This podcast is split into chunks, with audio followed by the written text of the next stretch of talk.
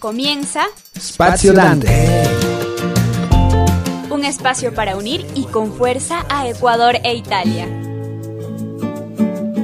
Estaremos unidos con temas culturales, con opinión y análisis.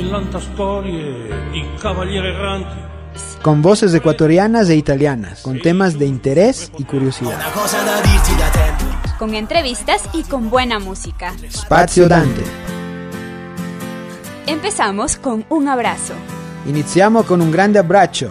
Benvenuti. Bienvenidos.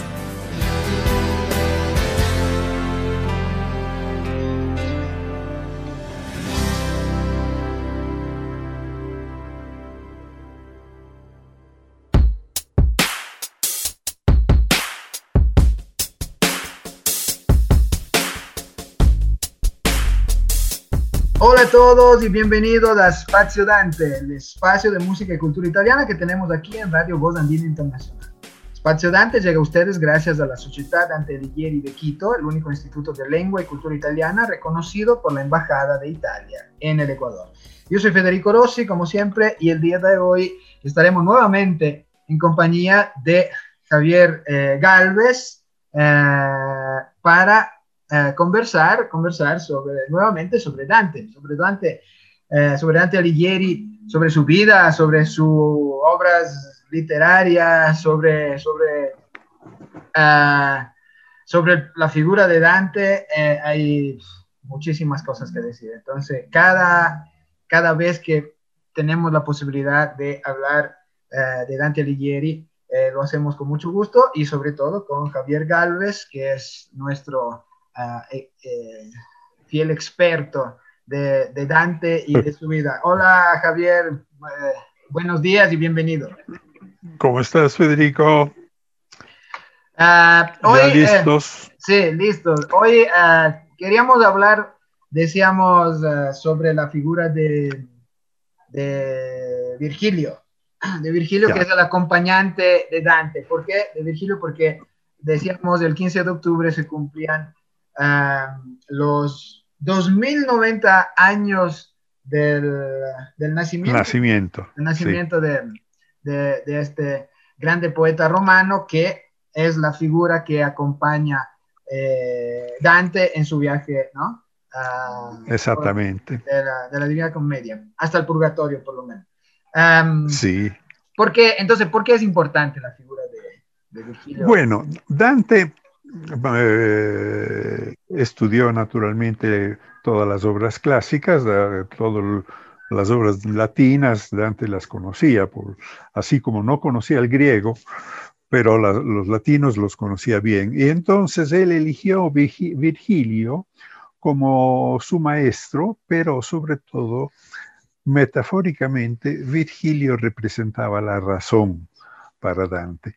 Y como él estaba haciendo un viaje eh, fuera de la razón, porque es un viaje en el mundo del más allá, naturalmente necesitó la compañía y la guía de Virgilio, que él amaba no solamente por la historia, porque Virgilio fue eh, además amigo personal de Augusto, el primer emperador, pero también por la belleza de la poesía de eh, Virgilio, porque Virgilio se viene considerado hoy como el mejor poeta en eh, idioma latino de la época clásica.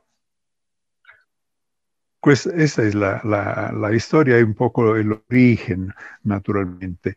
Después, lo que Virgilio escribió, aparte obras mm, bucólicas, o sea, dirigidas al mundo práctico, si queremos, eh, y agreste como era en esa época, pero la, a- la obra más importante que le requirió 10 años de trabajo fue la Eneida, eh, que narra la historia de Enea cuando Troya viene destruida por los griegos y eh, de esta manera Virgilio hace re- remontar el origen de Roma no a los etruscos o a, a ot- a otras poblaciones de la Italia central, sino a la, a la transmigración, digamos, de los últimos reyes o nobles de Troya que eh, llegaron a, orillas de, los lidos del Lacio, en Italia central.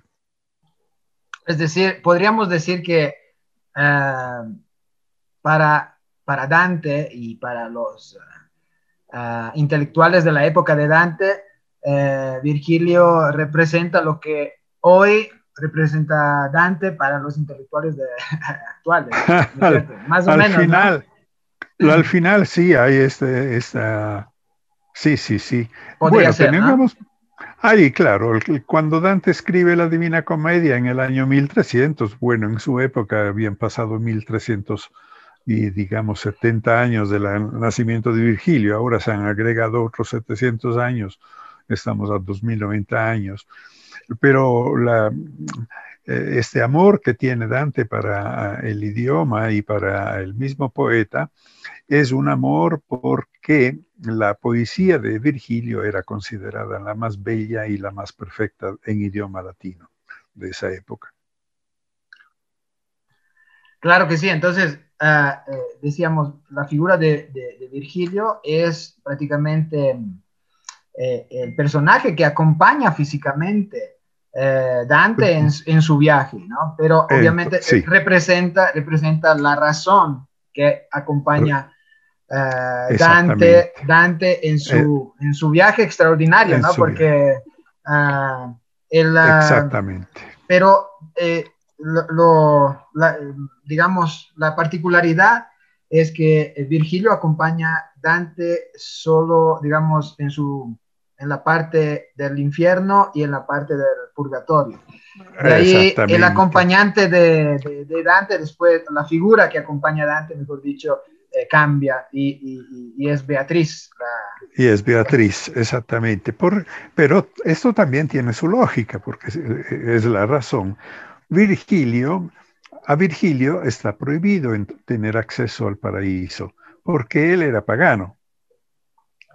Por eso él, no, él reside en un ambiente particular de, a la entrada del infierno, que pero no es el infierno, es el limbo, donde están todos los grandes personajes de la antigüedad que no, no, tenían culpas y por lo tanto no, no, no, tenían que estar en el infierno verdadero. Ellos están en este limbo porque son los que no pecaron pero no conociendo el cristianismo no tenían tampoco derecho de eh, ser cristianos. Por eso, por ejemplo, Virgilio nunca eh, da opiniones o nunca explica ah, argumentos que son propios de la teología. Él dice después de lo será ah, Beatriz que te va a explicar esto, especialmente aquí en el purgatorio. Y Virgilio lo acompaña hasta la cima del purgatorio donde hay que entrar en el paraíso terrenal, porque el paraíso terrenal era la cima de este gran monte que era el purgatorio. Allá él no entra, allá él dice, de aquí ni siquiera, él hace un discursito y desaparece. Y desde ese momento en adelante Dante viene acompañado por Virgilio. Por Beatriz, por... Por, perdona, por Beatriz, claro, claro. Y que, en cambio Beatriz. representa, si, si, Virgilio representa la, la razón. Virgilio representa, y la Beatriz representa la fe. La fe. Eso es importantísimo, porque Dante tuvo una crisis espiritual muy, muy, muy profunda.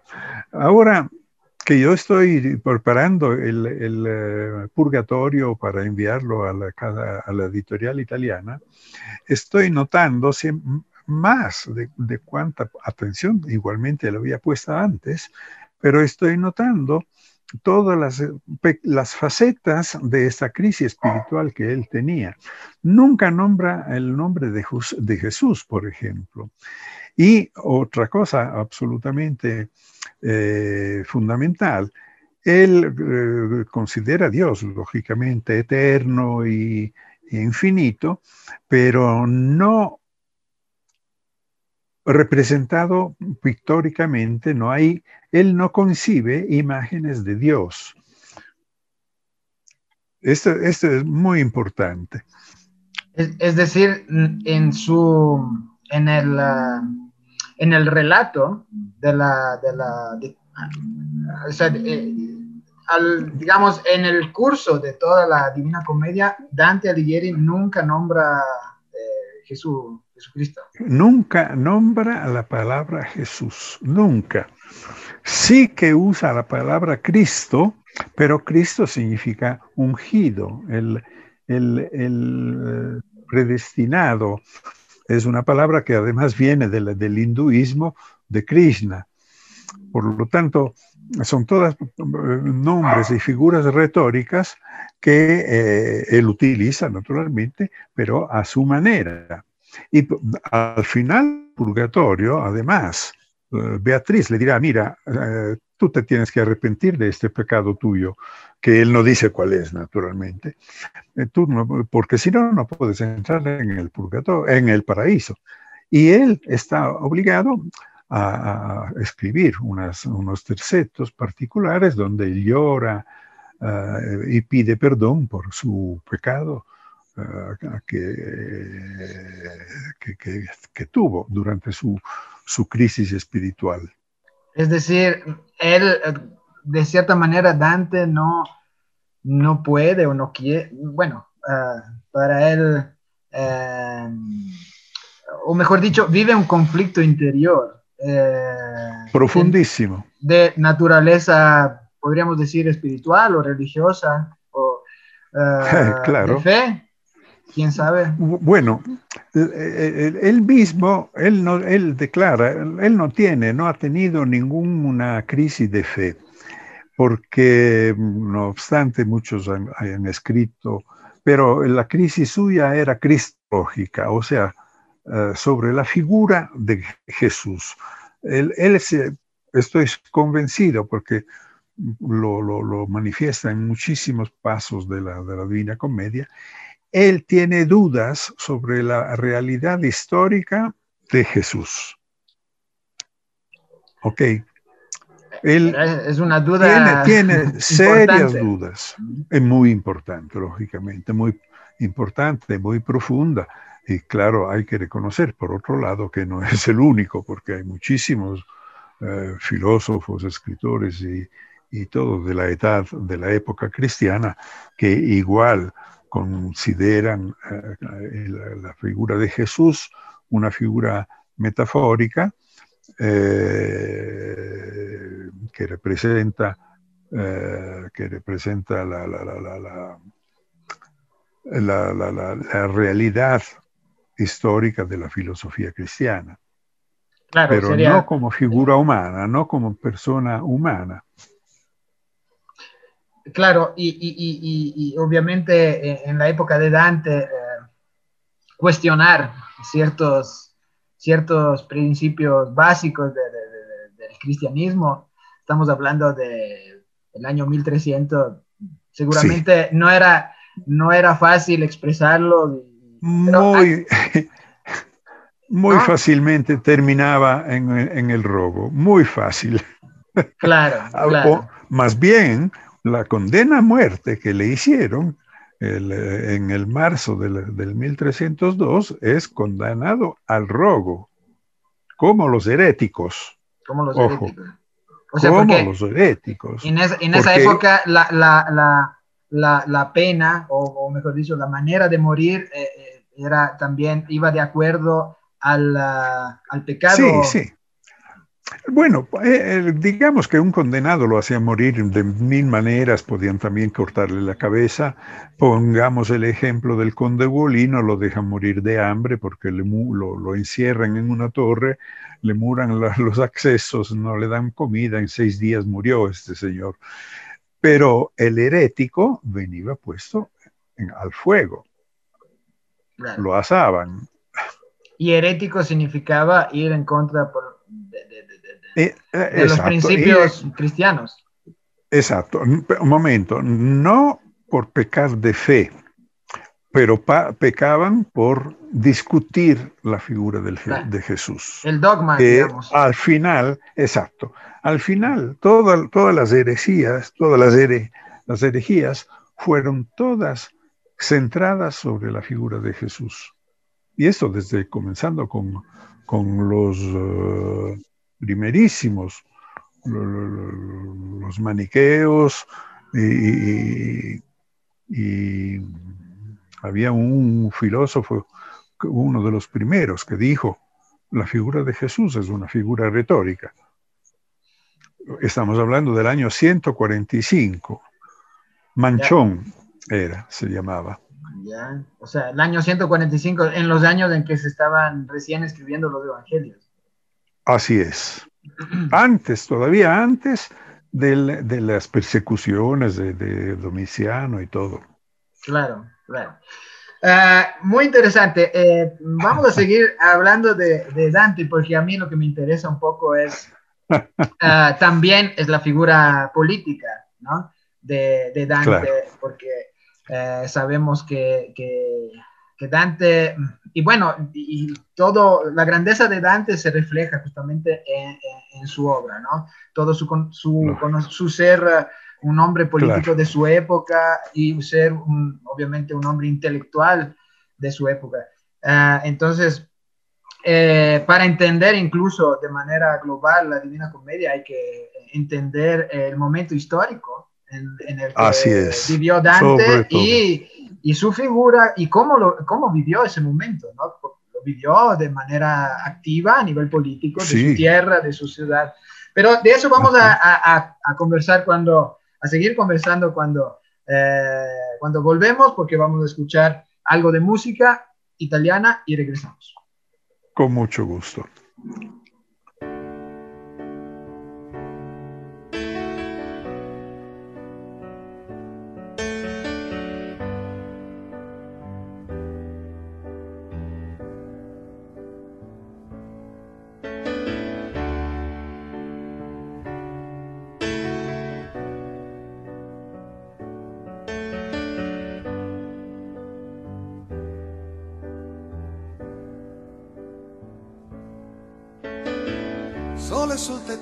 Palazzi in costruzione, sole che batte sul campo di pallone e terra e polvere che tira vento e poi magari piove.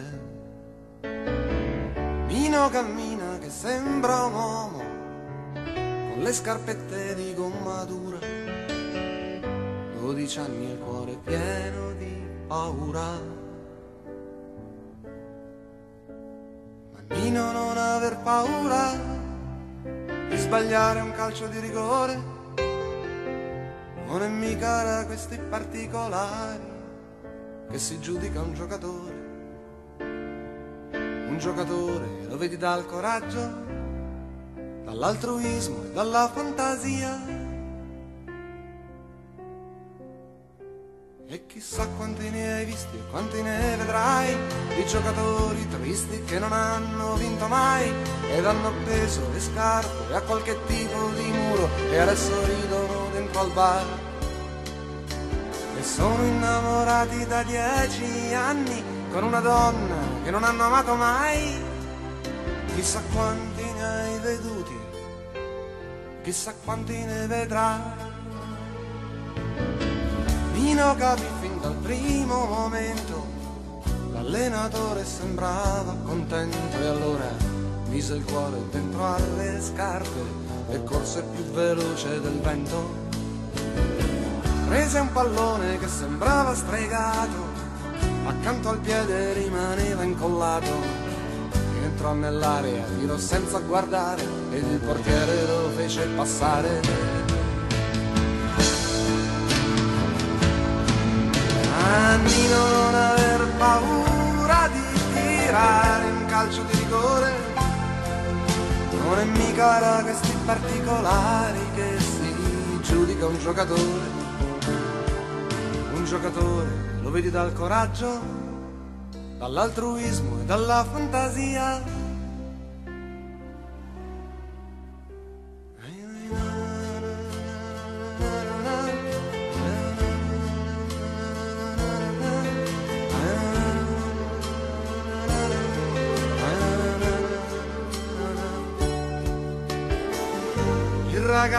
farà, anche se ha le spalle strette, quest'altro anno giocherà con la maglia numero 7.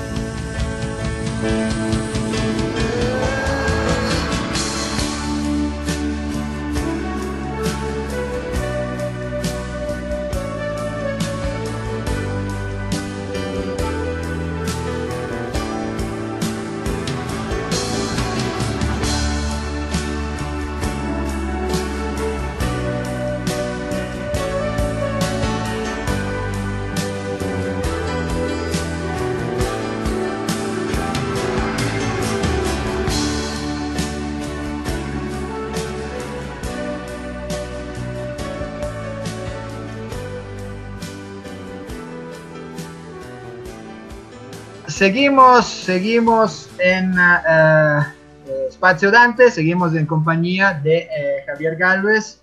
Javier Galvez es nuestro experto de Dante y de la Divina Comedia. recordémoslo, Javier, usted ha realizado una traducción, traducción de la Divina Comedia del, del original al castellano, ¿no? Así es.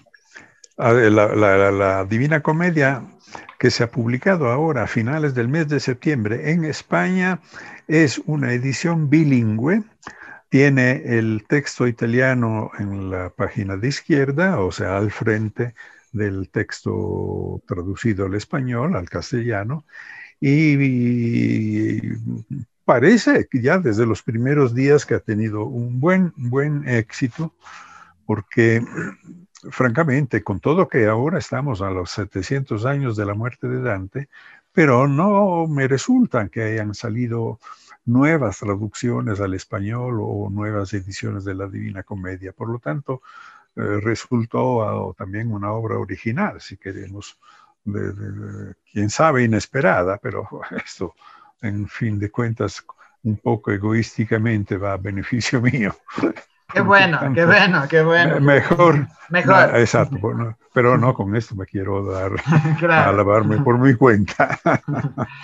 Eh, bueno. Decíamos que, por, eh, que, que, para, para, obviamente, apreciar eh, la Divina Comedia en su totalidad, porque no es solo una obra eh, magnífica desde el punto de vista literario, sino también está llena de, de, de, referencia uh, histórico-política de, la época de Dante y obviamente eh, referencia también clásicas de la mitología y de la literatura, clásica, ¿no? Eh, decíamos justamente hablando de, de Virgilio, pero muchas personas no saben, no saben, o mejor dicho, las personas que eh, empiezan a acercarse un poco a Dante, eh, a esta figura del, grande poeta, pero también eh, descubren, ¿no? descubren enseguida que en realidad fue también paralelamente a, su figura de, de, intelectual de su época, fue también, o por eso mismo también, una, una, figura política, y más específicamente de la ciudad de Firenze, de, Florencia, de, su ciudad, ¿no? Eh, estuvo en, en, cubrió los máximos, las máximas, los máximos cargos, ¿no? Eh, fue, al máximo, exacto, al, máximo del poder, porque la constitución de la ciudad de Florencia de esa época preveía no un jefe, sino seis jefes, cada uno con sus atribuciones. Y Dante fue elegido uno de los seis jefes. Lógico que era una constitución muy particular porque para evitar eh, abusos o evitar que se formara una especie de dictadura de una sola persona, estos seis priores se llamaban, venían reelegidos cada seis meses. Era un, pero lógico, no es que la población iba mm, a votar, eran elegidos por los 100 eh, eh, representantes. Representantes del pueblo. Y teóricamente, teóricamente representantes del pueblo. Claro, claro. Eh, estos, seis, estos 100 elegían los seis, algunas veces podían reelegir todos los seis mismos o si no, podían ser reelegidos una parte y otros venían elegidos por la primera vez. Eso fue el, era el mecanismo, pero es importante saber que Dante llegó al, a la cumbre, digamos, al máximo del poder político en Florencia por cuenta del partido de los uh, güelfos blancos, adversarios, por lo tanto, no digamos adversarios, diremos contrarios a la injerencia de la iglesia en los asuntos de la administración de la ciudad. Este era el tema principal. Quiero decir una cosa que me asocia a Dante a Virgilio. Virgilio nace, en el 70 eh, antes de Cristo, hemos dicho el, el 15 de octubre, y muere en Brindisi, en el sur de Italia, en el año 19. O sea, muere a los 51 años, muy joven. Era amigo del mismo emperador Augusto y así como Dante, al final tuvo una vida igualmente breve, pobrecito, contrae malaria y muere a los 56 años, igualmente como Virgilio, dejando a la, cultura italiana y a la posteridad mundial, porque la obra de Dante es de valor mundial, eh, una obra inmensa e importantísima, así como la Eneida es una, es una obra sumamente importante eh, para la cultura latina, la cultura italiana, además, respecto a las otras obras de, esa época. Hay un paralelismo la historia juega muchas veces con las fechas y con las vicisitudes de las personas. La única diferencia que Dante fue perseguido y Virgilio no, era ya alabado como máximo poeta en esa época. Lo que yo no sé, y francamente, eh, he preguntado también a mi hijo, que vive en Italia, si se sabe de qué murió, porque sí que llegó a Brindisi después de un viaje en Grecia y en el Oriente, por donde él fue para averiguar si todas las informaciones que él eh, había recogido para escribir la Eneida eran fieles a la realidad histórica. Y además volvió en compañía del emperador Augusto, que se encontraba igualmente en un viaje de inspección política, lo que sea, en Brindisi, y cuando desembarcan en la ciudad de Brindisi, allá muere. Y el mismo emperador traslada las almas de Virgilio a Nápoles y allá está todavía el sepulcro de Virgilio. Lo que yo no sé si se ha establecido con análisis, y si hay naturalmente el cuerpo, los huesos todavía de Virgilio, para establecer de qué murió. Esto no, no he logrado saberlo y vamos a ver si por, por acaso un día alguien... Porque alguien, alguien lo, lo, lo, descubre. Que, que, sepa, claro, que sepa por qué se ha hecho. Se han hecho muchísimos análisis sobre restos humanos de, de mil años atrás. Claro que por sí. lo tanto, lo, Sería posible. Me es, eh, si se encuentran huesos, eh, seguro que se puede establecer de qué murió. Claro que sí. Eh, lo, importante es ver si esta tumba de Virgilio, que está en... Eh, en, eh, en Nápoles. En Nápoles, sí, pero no me acuerdo más el, el barrio donde está. Es una, una, gruta, es una gruta. no sé si existen huesos, si existen restos humanos de allá adentro que todavía... decíamos, decíamos que a, diferencia de Virgilio, Dante en cambio fue perseguido, ¿no? Ah, la, bueno, fue expulsado de su ciudad eh, y condenado a muerte. Ahora, la condena, a muerte. La condena a muerte em, de Dante es relacionada a su, a su vida política. Lógico, lógico. Bueno, la condena específica, el texto de la condena, dice por, corrupción, naturalmente, por baratería, por, por, ¿eh? por sodomía y naturalmente no lo han escrito, pero lo habrán acusado de, de, ser, no digo ateo, porque eso no, Dante creía en Dios, pero mi, gran, mi duda, y he, dedicado un párrafo bastante abundante, digamos, en la introducción a, a mi Divina Comedia, la duda de Dante ha sido siempre la figura de Jesús. Esto fue eh, su tema, su tema. Y estamos ya en el 2020 y sigue siendo el tema de muchísimos escritores y de muchísimos filósofos hoy mismo. De hecho, eh, cuando teóricamente al final del viaje Dante, ¿no? el, último, el último canto del paraíso, cuando, cuando Dante se encuentra, o sea, puede, puede ver a Dios, ¿no? Ah, oh, esa es otra cosa. Lo, describe, ¿Cómo describe a Dios? Exactamente. No describe una figura antropomorfa, o sea, una figura humana. Él describe una gran luz, porque él dice, el Dios es ilimitado, no tiene límites, por lo tanto es inmenso, es eterno y por lo tanto no puede ser representado con ah, figuras uh, íconas, ¿no?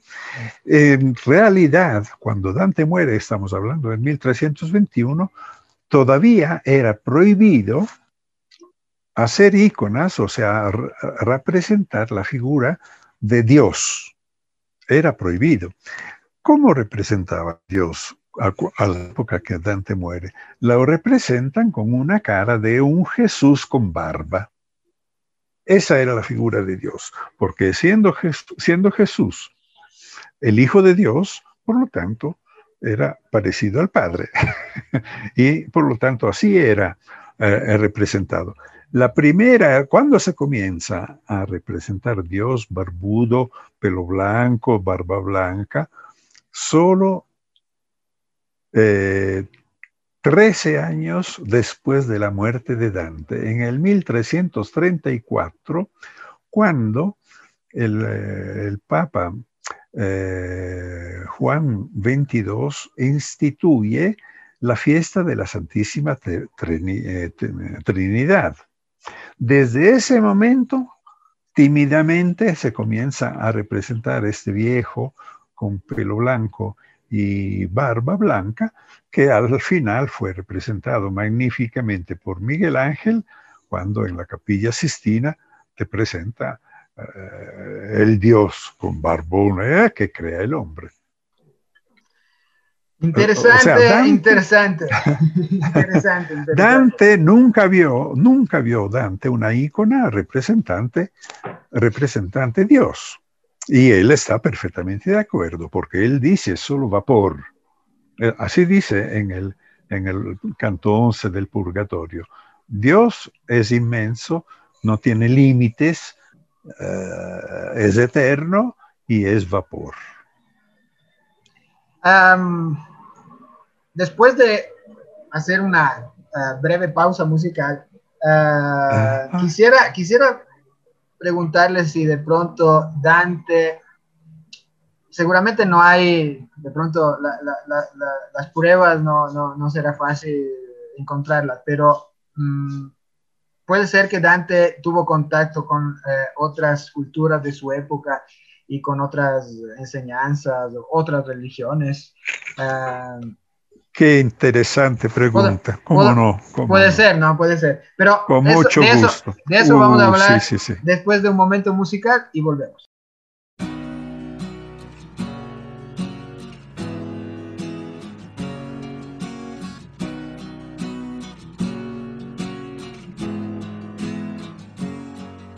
Venite pure avanti, voi con il naso corto, signori imbellettati, io più non vi sopporto. Infilerò la penna ben dentro al vostro orgoglio, perché con questa spada vi uccido quando voglio.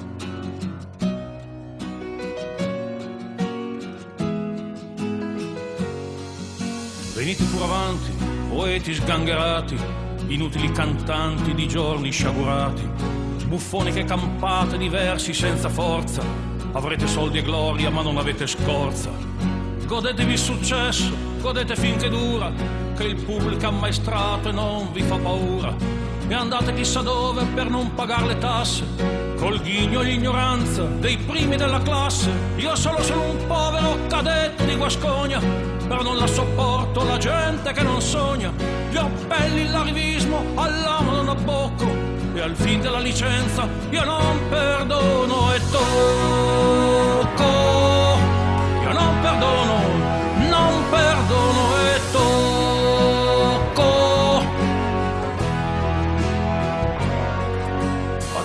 finita, venite tutti avanti, nuovi protagonisti, politici rampanti. Venite portaborse, ruffiani e mezze calze, feroci conduttori di trasmissioni false che avete spesso fatto del qualunquismo un'arte. Coraggio liberisti, buttate giù le carte. Tanto ci sarà sempre chi pagherà le spese in questo benedetto assurdo bel paese. Non me ne frega niente se anch'io sono sbagliato. Spiacere il mio piacere, io amo essere odiato. Coi furbi prepotenti da sempre mi balocco. E al fin della licenza io non perdono e tocco. Io non perdono,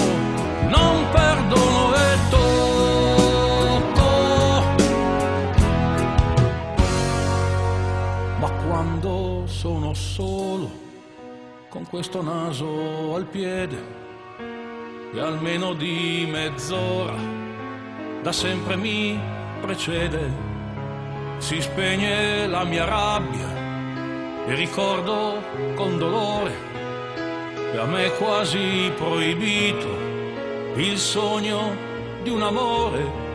Non so quante ne ho amate, non so quante ne ho avute, per colpa o per destino, le donne le ho perdute.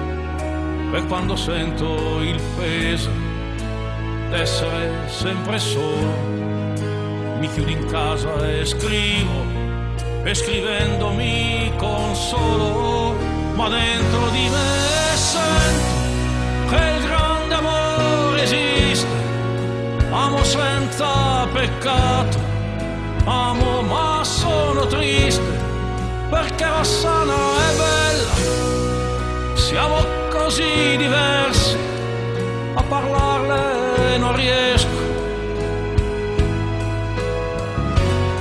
Le parlerò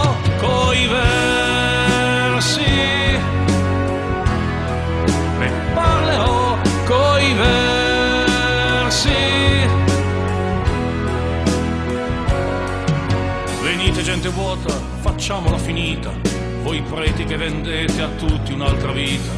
Se c'è come voi dite un Dio nell'infinito, guardatevi nel cuore, l'avete già tradito. E voi materialisti, col vostro chiodo fisso che Dio è morto e l'uomo è solo in questo abisso.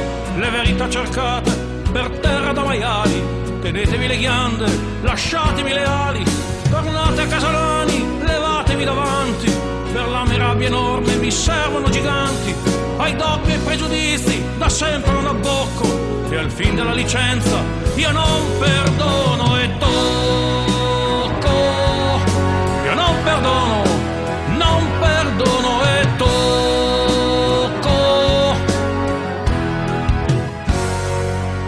Io tocco i miei nemici col naso e con la spada, ma in questa vita oggi non trovo più Seguimos, seguimos aquí en Espacio Dante, el espacio de música y cultura italiana que tenemos aquí en Radio Voz Andina Internacional. Ah, eh, recordamos que Espacio Dante llega a ustedes gracias a la Sociedad Dante Alighieri de Quito, el único instituto de lengua y cultura italiana aquí en la eh, capital eh, del Ecuador. Recuerden, recuerden, hablando de Dante Alighieri y de la Sociedad Dante Alighieri, recuer- recuerden que eh, si están interesados de acercarse a la cultura italiana y aprender el idioma italiano, pueden hacerlo contactando a la Sociedad Dante Alighieri de Quito a través de sus redes eh, sociales, a través del Facebook, de Instagram, em, como Dante Quito. O también pueden comunicarse directamente 0979-051-299, repito, 0979-051-299. Aprovechen que estamos en época de eh, promoción. Mm, volvemos, eh, volvemos con Espacio Dante. Espacio Dante nos escuchan a través de las redes de Voz Andina Internacional a través de Facebook, Radio Voz Andina Internacional, a través de Twitter, arroba Radio Voz Andina. Y si quieren contactar también la página web, eh, pueden hacerlo a través de www.vozandina.uasb.edu.es. Eh, seguimos, seguimos eh, conversando, seguimos conversando con Javier Galvez, estábamos conversando acerca de Dante, y eh, de la figura que este grande poeta eh, representa. Decíamos entonces, eh, en base a las dudas que acompañaron Dante en toda su vida y que se reflejan también en algunas partes de la Divina Comedia, puede ser que Dante haya tenido contacto y con otras culturas y con, con otras religiones también, con otras enseñanzas y, y de ahí pronto ah, ahí es donde radican las dudas, las dudas ah, a nivel espiritual de Dante. ¿Puede ser? Esto es cierto, es una, una pregunta muy, muy linda, muy interesante, muy inteligente además, porque Dante vivió en una época revolucionaria. Yo no sé, creo que su inteligencia además y su también actitud hacia la poesía y hacia la investigación filosófica es consecuencia de una parte cultural y una parte del ambiente en el cual él vivió y creció. Tengamos presente que, por ejemplo, él, claro que él tuvo contacto con el islamismo, esto no hay duda, ¿no? Estamos en la época de las cruzadas y por lo tanto se discutía del Islam y se discutía. Pero era interesante, es interesante saber que en el 1148, o sea, 118 eh, años antes del nacimiento de Dante, se tradujo al español en Toledo, España, por los universitarios, que era España, eh, Toledo era una ciudad bajo la ocupación árabe, se tradujo al latín el Corán. Y por lo tanto, Dante, por cierto, tuvo en las manos el Corán y se lo pudo estudiar y se lo pudo eh, leer con mucho gusto. Pero eh, Dante era profundamente cristiano y consideró eh, Mahoma un seminador de un sembrador de discordias, por lo tanto lo pone en el infierno entre los cismáticos no hay duda que él, tuvo un contacto con el Islam eh, solo cultural, no, por, no, no absolutamente no religioso. La, única duda que da eh, la crisis que fu de Dante fue cristológica eh, sobre la figura humana de Jesús. Pero habían otras cosas. Cuando Dante tiene siete años, vienen quemados todos en el rogo, en Verona, todos los cátaros italianos, todos capturados y todos matados en el, rogo. Y mm, eh, durante toda esa época ah, hubo muchísimos movimientos culturales de carácter religioso y eh, uno, el último fue exactamente este de los cátaros, eh, que hacen pensar a muchos escritores y estudiosos de la vida de Dante que Dante se dejó transportar por el catarismo a, abrazar, digamos, esa, esa, cultura. Los cátaros eran exactamente, eh, una, era una corriente filosófica que negaba la figura humana de Jesús y la, consideraban propio una figura retórica. Ahora, eh, quiero también decir que ha, aparecido hace eh, poco más de un año un libro en Italia de una estudiosa muy bien preparada sobre el argumento, y ella llega a la conclusión que Dante sí que se había convertido al catarismo. Francamente, yo personalmente creo que, que no llegó a tanto, no porque no fuera él interesado por las teorías filosóficas de otras sectas, si queremos hablar de esta manera, sino por el carácter personal de, de Dante. Dante era un señor que tenía un cerebro, una mente talmente libre que yo opino que él nunca podía aceptar de adherir a una secta abandonando su independencia de juicio y de razonamiento sobre cualquier teoría eh, religiosa, si queremos en este caso, pero también cualquier otra teoría de carácter eh, cotidiano o vital.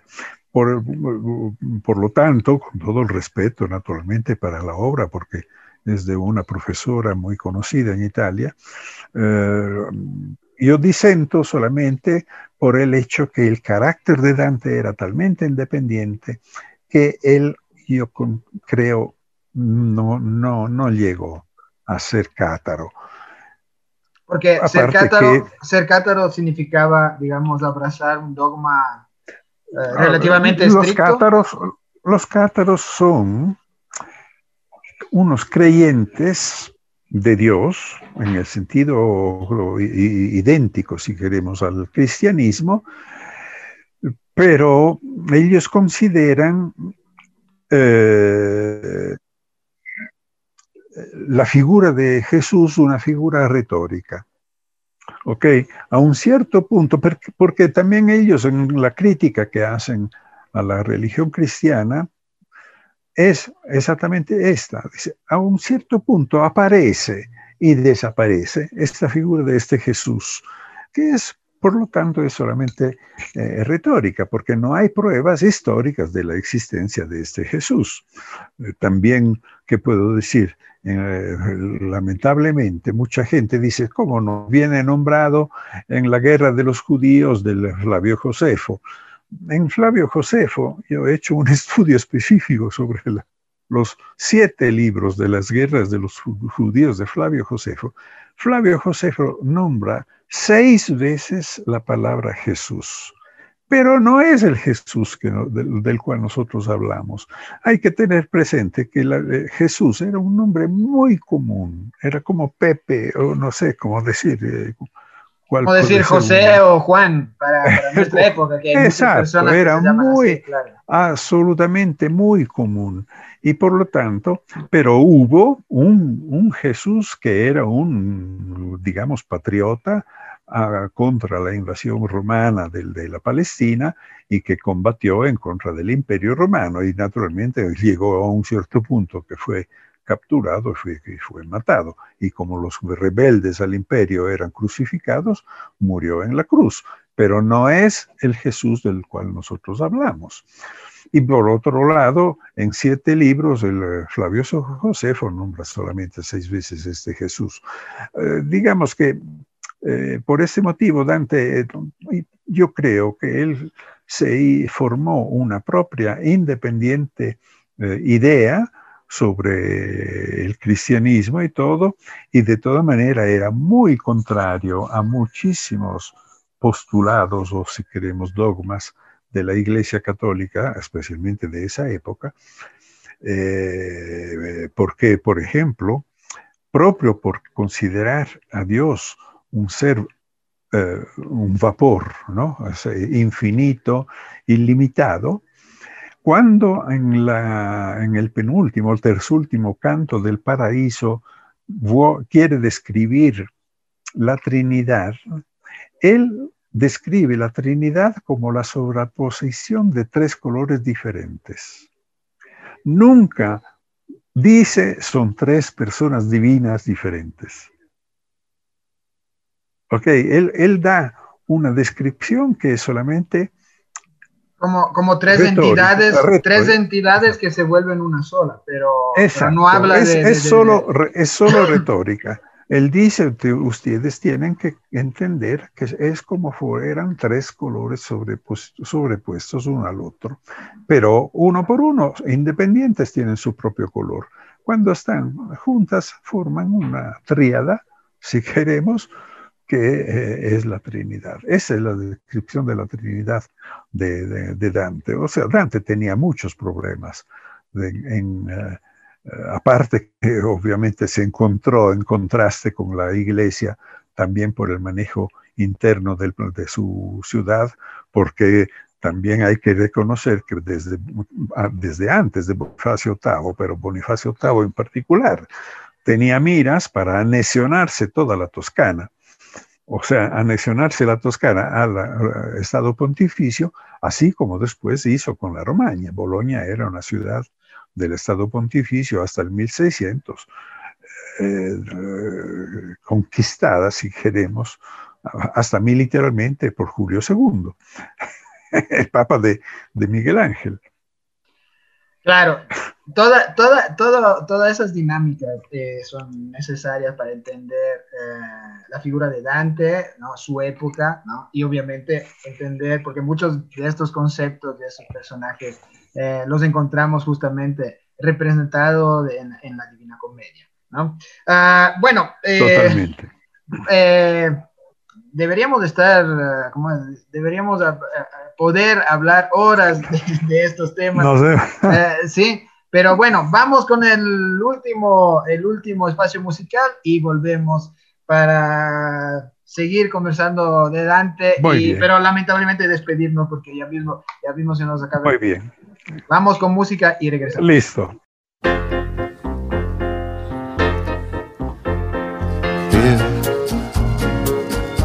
Ingannato dal sole, ti ho intravista per strada. E ma ho creduto che tu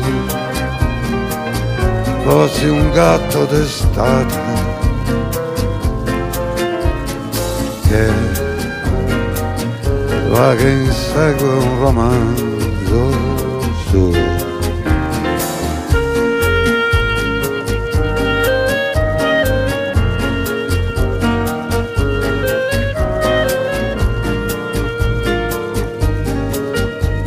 La scena intoccabile tua, l'ho guardata rapita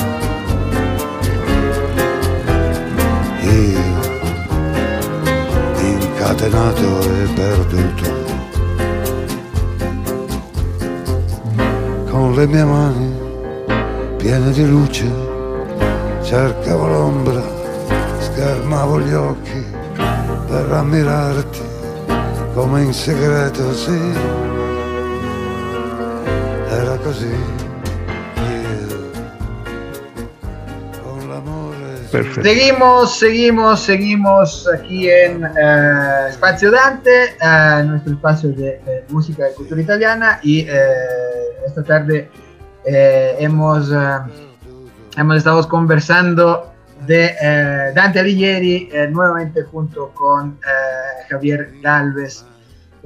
Javier, bueno, de todas maneras hemos visto Dante un personaje como los grandes personajes, eh, los grandes intelectuales de la historia, de todas maneras, un personaje marcado por el conflicto, ¿no? Por el conflicto interno suyo, primeramente, adentro de pronto de, de, de, dudas espirituales o religiosas, y el conflicto que él tenía en su cotidianidad, ¿no? Cuando estaba al frente de la política de su ciudad y después por el resto de su vida tratando de volver ¿no? a su ciudad natal, cosa que nunca eh, logró, logró que suceda. Eh, ¿Sí? ¿Un personaje conflictivo será? Y conflictivo, vivió en conflictos, por, obviamente, en conflictos. Hasta, hasta se peleó con los mismos colegas que estaban exiliados, eh, los llamó locos y e inútiles, si queremos, eh, cuando al, último organizaron un nuevo ejército, para eh, poder volver a la ciudad de Florencia. Y la curiosidad histórica es que sí que lograron entrar en Florencia el 19 de julio del 1304, pero él ya se había disociado de estos señores. Por lo tanto, ¿qué puedo decir? Dante sí tuvo una, vida difícil, tenía un carácter difícil, no hay duda, pero también no podemos considerar solo a Dante este señor serio, eh, concentrado en las cosas divinas y en sus conflictos con la iglesia y conflictos políticos, porque Dante era un señor también chistoso, era sumamente simpático y chistoso, y este carácter lo manifiesta en el curso de la, de la comedia. Hago un ejemplo rapidísimo porque creo que estamos al final de la transmisión sobre cuando Dante, acompañado de por Virgilio, entra en, en, el infierno y está Cerbero, este eh, perro que algunos refiguran con tres cabezas, otros con nueve cabezas, feísimo, que apenas lo ven, apenas eh, Cerbero ve estos dos que llegan, se hace una furia y, y pretende, eh, como era golosísimo, o quería siempre recibir comida, ladraba como, un demonio y Virgilio, ¿qué hace? Se, se, dobla, toma por el piso un poco de tierra y esa tierra, el cerbero abre la boca para comer y el Virgilio le bota dentro de la boca la tierra. Con eso ¿Qué le sucede a Cerbero? Eso es lo que le pregunto a los que nos están escuchando. Miren, el Cerbero se pone esa tierra en la garganta y se queda dormido. Ok, decepcionado, pero se queda dormido y los deja pasar. Y esto es un juego de Dante que muchos comentaristas no han sabido identificar. En la Eneida, eh, Virgilio acompaña a Enea a visitar a su papá que, que ya está muerto y lo acompaña igualmente en el, inframundo. Y en el inframundo el guardián era Cerbero. Y entonces Virgilio se hace acompañar por una sibila, la cual, sabiendo que Cerbero estaba guardián del infierno, ha preparado un sándwich riquísimo con miel, carnes, y no sé qué otras golosinas, que ella conocía los gustos de este Cerbero, y por lo tanto apenas entran, y Cerbero hace la misma escena que comienza a ladrar, exige comida y todo, y la Sibila le pone en la boca este sándwich delicioso y el Cerbero todo feliz los deja pasar. Ahora, volvemos a la Divina Comedia y sucede la misma cosa y Cerbero queda de, decepcionado porque no ha recibido la golosina que había recibido en la Eneida. O sea, Dante es talmente manipulador, si queremos, que usa asociación de ideas para describirte algo que él dice. Si lo sabes, bueno para ti. Si no lo sabes, vételo a estudiar. De hecho, y de hecho es así, ¿no? Porque al final cuando uno eh, se acerca a la Divina Comedia y por ende a Dante, termina conociendo, teniendo una eh, fotografía mucho más clara de la época de Dante, de lo que estudió Dante, porque es. Eh, es. una, es una eh, como que la Divina Comedia es un catalizador de historia, de, literatura clásica, de literatura medieval, de, de política, ¿no? Porque uno tiene que al final entender lo que sucedía entre el Papa y el Emperador, los güelfos, los gibelinos, ¿no? Entonces, a la final, Dante y, su obra y la Divina Comedia representan la puerta como, por lo menos para, para entender cierta, cierta parte de nuestra historia, ¿no? medieval. Así es. Así es, así es. Y bueno, y por eso, y por eso, por eso seguramente eh, no será ni, eh, ni la, no será la última vez que, que, que vamos a tener aquí eh, Javier Galvez hablándonos de Dante Alighieri, porque es eh, un, argumento, un argumento que nos interesa y que eh, nos debería apasionar a todos. Eh, bueno, eh, Javier, entonces muchas gracias por haber estado con nosotros. Ahora, ahora también. Ha sido un gusto. Muchas gracias y pronto, pronto estaremos, estaremos nuevamente en compañía seguramente de eh, Javier Estamos hablando.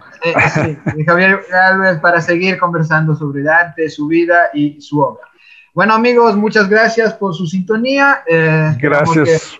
Un abrazo, Federico, y muchas gracias a los uh, escuchas.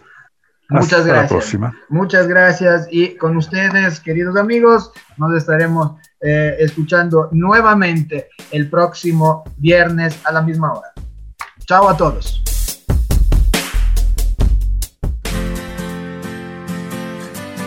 Terminamos nuestra reunión por Voz Andina Internacional. Spazio Dante. Volverá con nuevas propuestas en 15 días. Spazio Dante. Uniendo Ecuador e Italia. Arrivederci a tutti. Hasta pronto.